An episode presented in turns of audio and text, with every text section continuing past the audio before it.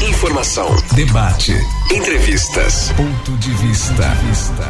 E aí a gente já começa, né, trazendo um bate-papo para hoje, né, Ionélio, no nosso ponto de vista. É, o setembro amarelo, né, que é a minha cor preferida, o amarelo, né, chegou e com ele a missão, né, de conscientizar a população sobre o suicídio, né, para tratar deste importante e delicado tema.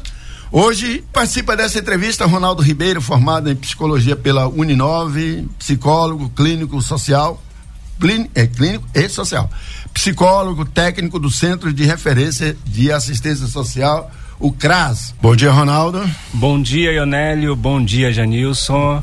E bom dia para você que está agora nos ouvindo através da Rádio Portal Sudoeste. Que bom, né, que a gente está aqui hoje para falar desse tema tão importante, tão caro para a gente nesses tempos, né? Ô, Ronaldo, o que leva uma pessoa a cometer suicídio? Bom, a morte de alguém por decisão própria, ela, ela é multifatorial. Não tem uma razão assim específica. Por mais que a gente tente buscar, as pessoas querem saber, mas de fato ela é multifatorial. Tem muita coisa envolvida além. Quando alguém morre, ficamos procurando uma razão. Para nós, pode até se tornar algo assim incompreensível, né?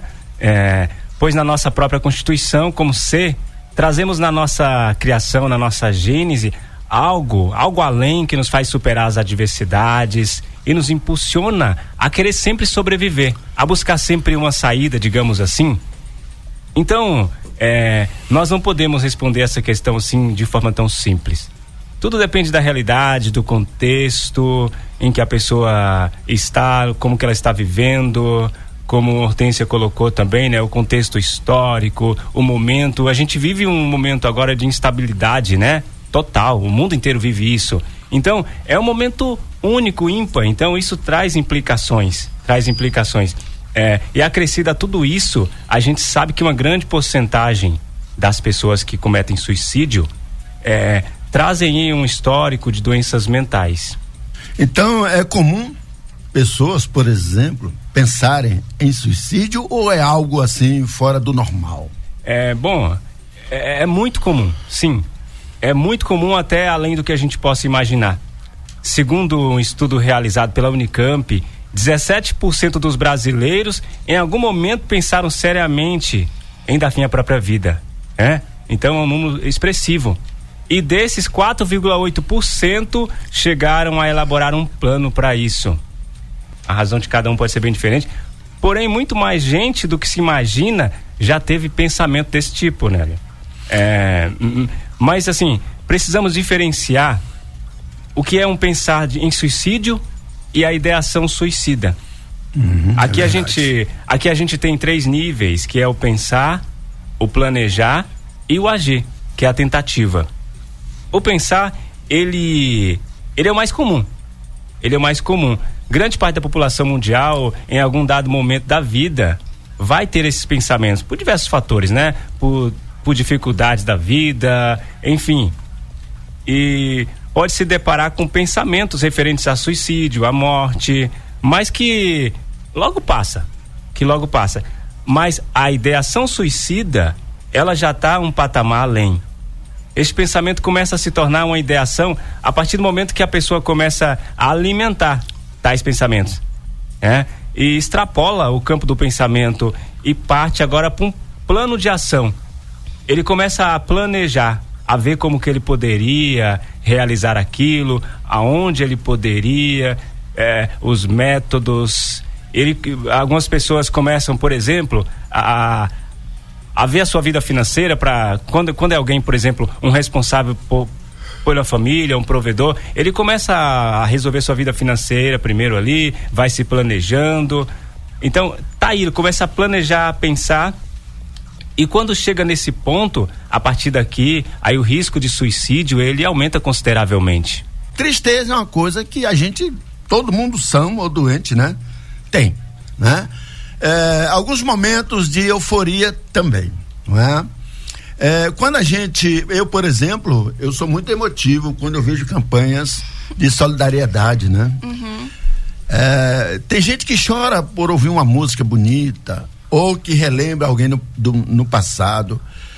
Tem gente que tem um temor da morte, principalmente, que são, é uma coisa assim que a, a, todos nós sabemos que é o caminho, é o único, a única coisa que a gente tem certeza é, é, a, é o da morte, né?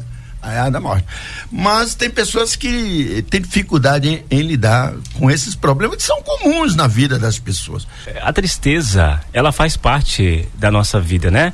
Ela permeia toda a nossa história. É. E nós vivemos lutos o tempo todo. Às vezes a gente confunde luto só quando perdemos um ente querido, né? Mas a gente vive lutos o tempo todo. Se a pessoa ela tá perde, por exemplo, nesse tempo agora, né? Ela perde o emprego, ela vai viver esse luto, ela vai ficar triste, ela não consegue ver os seus entes porque tem a questão de do distanciamento. Então, ela vai trabalhar dentro da dentro dela aquilo. E essa tristeza, ela, como a gente já vem colocando, ela é passageira e faz parte da vida. A gente, a gente não consegue estar tá sempre no topo da felicidade, sempre saltitando de alegria. Vai ter momentos que vai ter uma baixa mesmo ali. Mas isso não é persistente. Por exemplo, é, alguém que perde um ente querido. Não tem como ele estar tá feliz durante um certo período. Ele vai passar por um processo de ressignificação, de é, se organizar novamente na sua vida, viver novamente como antes. Me diga uma coisa, Ronaldo. É quando a pessoa apresenta assim algum sinal de que algo está errado da vida dela, né?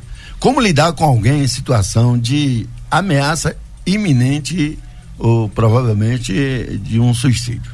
Essa é uma pergunta que é muito importante porque a gente fala tanto em Setembro Amarelo, fala assim isso, em suicídio é. e temos que falar mesmo para ir desmistificando isso, né?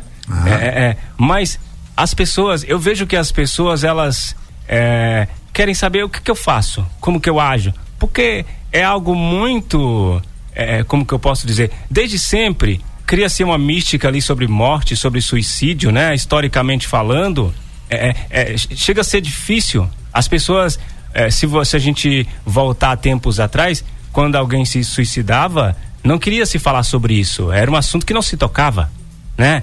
Então, vai se criando isso e não há uma educação adequada não há uma orientação adequada. E, na verdade, é, muitas vezes não precisa de muita coisa. O melhor a fazer é se oferecer para conversar, para estar ali próximo. Deixa a pessoa falar, não queira dar conselhos. Ouça sem julgamentos. É, sem julgamentos mesmo, sem dar sermão, sem, sem diminuir o sentimento do outro. Aquele sentimento que aquela pessoa está expondo ali é algo muito íntimo dela. Então a gente tem que valorizar isto. E o mais importante mesmo é acolher e demonstrar empatia, se colocar no lugar do outro, gente. Estar realmente atento ao que aquela pessoa está dizendo e mostrar que aquele sentimento é válido e que você está ouvindo e se importa com o que ela está te trazendo. Eu falo isso porque diante de situações assim, há uma tendência a diminuir o sentimento do outro, dizer: "Ah, você é tão bonita, tem uma família que te ama, tem pessoas passando por coisa muito pior que isso. Você tem um futuro brilhante pela frente, todo mundo passa por isso. Você não pensa nas pessoas que gostam de você? Aí fala: ah, não faça isso, porque você é egoísta. Gente, isso são falas inadequadas que provavelmente irá piorar a situação. Então, não faça assim. Não faça assim. Ao invés disso, você pode e deve valorizar a dor do outro e oferecer ajuda, se preciso, até se oferecer mesmo para ir junto, buscar um profissional, a ajuda de um profissional, um serviço de saúde. Aqui nós temos, aqui na, é, quase todos, todos os lugares hoje tem CAPS, né? Também que pode estar tá dando esse auxílio. E também, se for preciso, até mesmo uma situação de extremo, ligar para o SAMU, porque ali na hora, na hora que está se conversando com a pessoa, ela se acalma um pouco e diz que está tudo bem, que não vai tentar de novo, mas não dá para confiar não dá porque essa pessoa está em crise e ela precisa ser avaliada por um profissional e talvez até até medicada, Ionélio. Continue com a gente. O ponto de vista volta em minutos com mais informações no seu rádio. Ponto de vista de volta aqui, aqui na sua Portal Sudoeste. Na sua Portal Sudoeste. Já estamos de volta por aqui, 10 horas e 45 minutos, 10 e 45 Estamos de volta com ponto de vista, Ionélio. E aí você segue por aí. Mas antes de você dar prosseguimento aí, Ionélio, tem um comentário aqui de um ouvinte, né? Que diz o seguinte: Bom dia, eu tenho primos que sofrem com isso, depressão. Tão difícil olhar para uma pessoa e ver que ela tentou se matar. Tem que ter uma atenção especial. No caso, um comentário com uma espécie de pergunta, né? Lógico que tem que ter uma atenção especial, acreditamos nisso, né, Naldo? Com certeza, né? Mas olha, é bom porque já existe essa preocupação, né? Porque muitas vezes a gente vê as pessoas, sabe, não dá muita atenção, acha que muitas vezes fala até que é frescura, que é isso, que é aquilo, né? No dito popular. O cara tá possuído. É, tem muita coisa, a gente vê muita coisa, viu, Ionélio? E é sempre bom estar tá conversando, né? Conversa com a pessoa e até mesmo voltando àquela pergunta anterior, é, eu queria dizer que é muito importante quando for conversar com a pessoa, seja direto, sem muito rodeio, sabe? Porque não adianta ficar rodeando demais. Tem que falar, vamos falar sobre suicídio? Vamos falar. Você tem pensado nisso? É. E se ele falar que sim, o que, que você tem pensado? Você já pensou como, você, como que vai ser?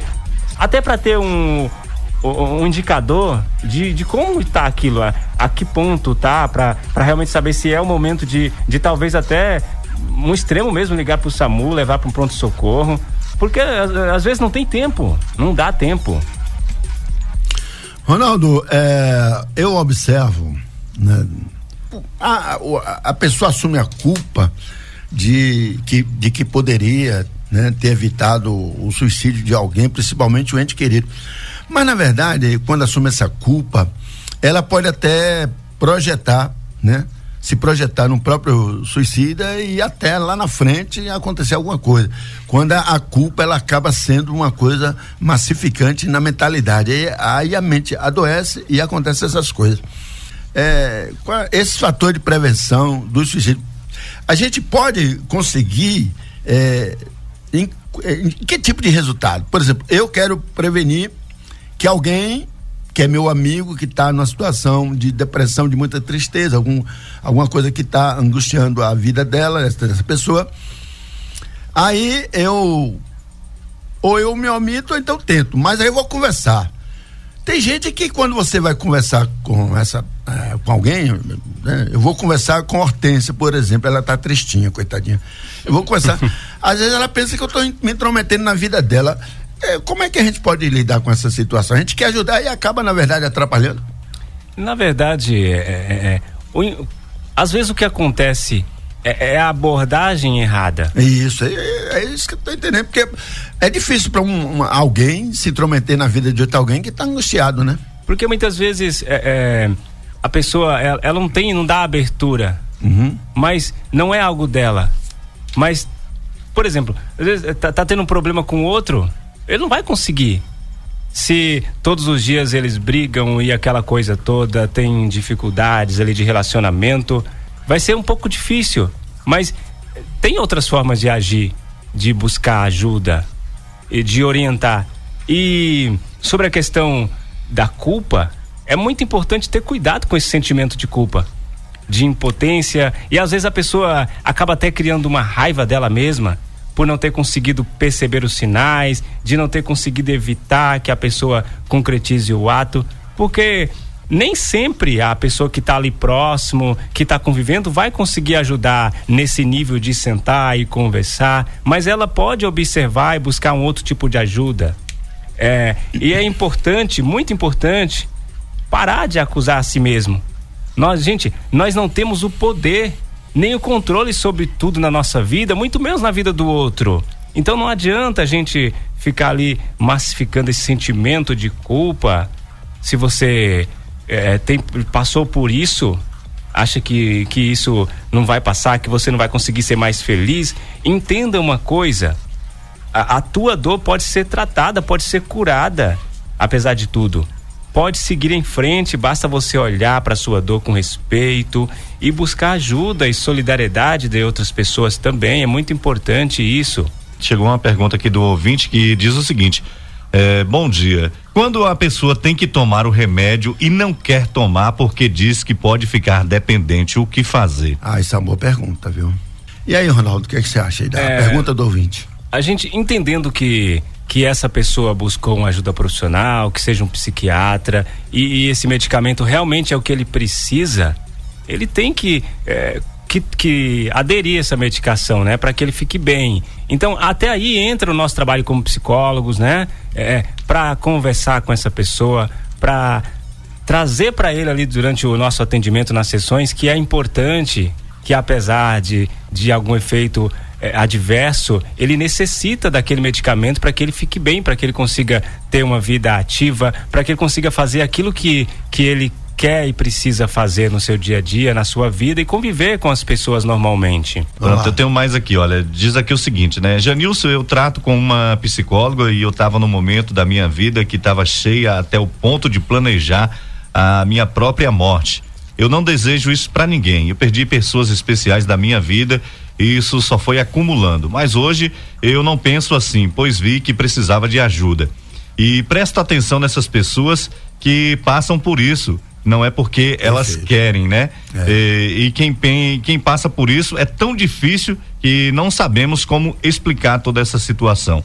É, só tomo medicamento e faço as terapias, né? Isso me ajudou muito e eu tenho certeza que vai ajudar muitas pessoas. Ela fala da medicação, né? E é muito importante que a pessoa consiga aderir à medicação, porque às vezes é necessário sim. Às vezes é necessário essa medicação em conjunto com a psicoterapia, é, para que ela consiga ter uma vida mais saudável, que ela consiga realmente se ver ali como pessoa, na, a sua identidade e conseguir levar aquela vida que ela quer para si. Vocês teriam alguma coisa a mais assim a informar, acrescentar para que possa brilhar mais ainda esse importante momento que a gente está vivendo aqui ao discutir um problema tão é, comum na vida das pessoas, mas que elas se negam a, a conversar, a discutir, a debater. Eu queria falar também sobre o nosso serviço uhum. lá no CRAS, que é o Centro de Referência Assistência Social.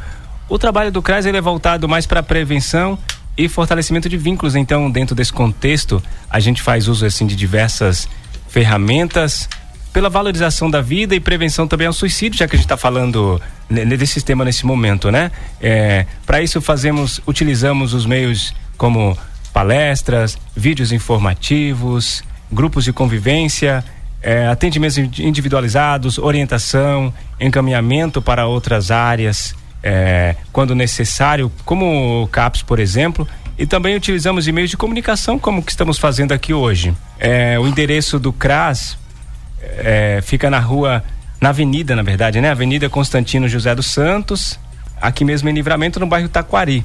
Ok, então, muito obrigado aí aos dois, parabéns pela entrevista, vocês expuseram uma coisa em que praticamente é um tabu falar né, do comportamento social e psíquico de uma pessoa é tabu, ainda é tabu. Hum. Quero agradecer a você, Ionélio, pelo convite, ao Janilson também que está aqui com a gente, a minha colega Hortência, né?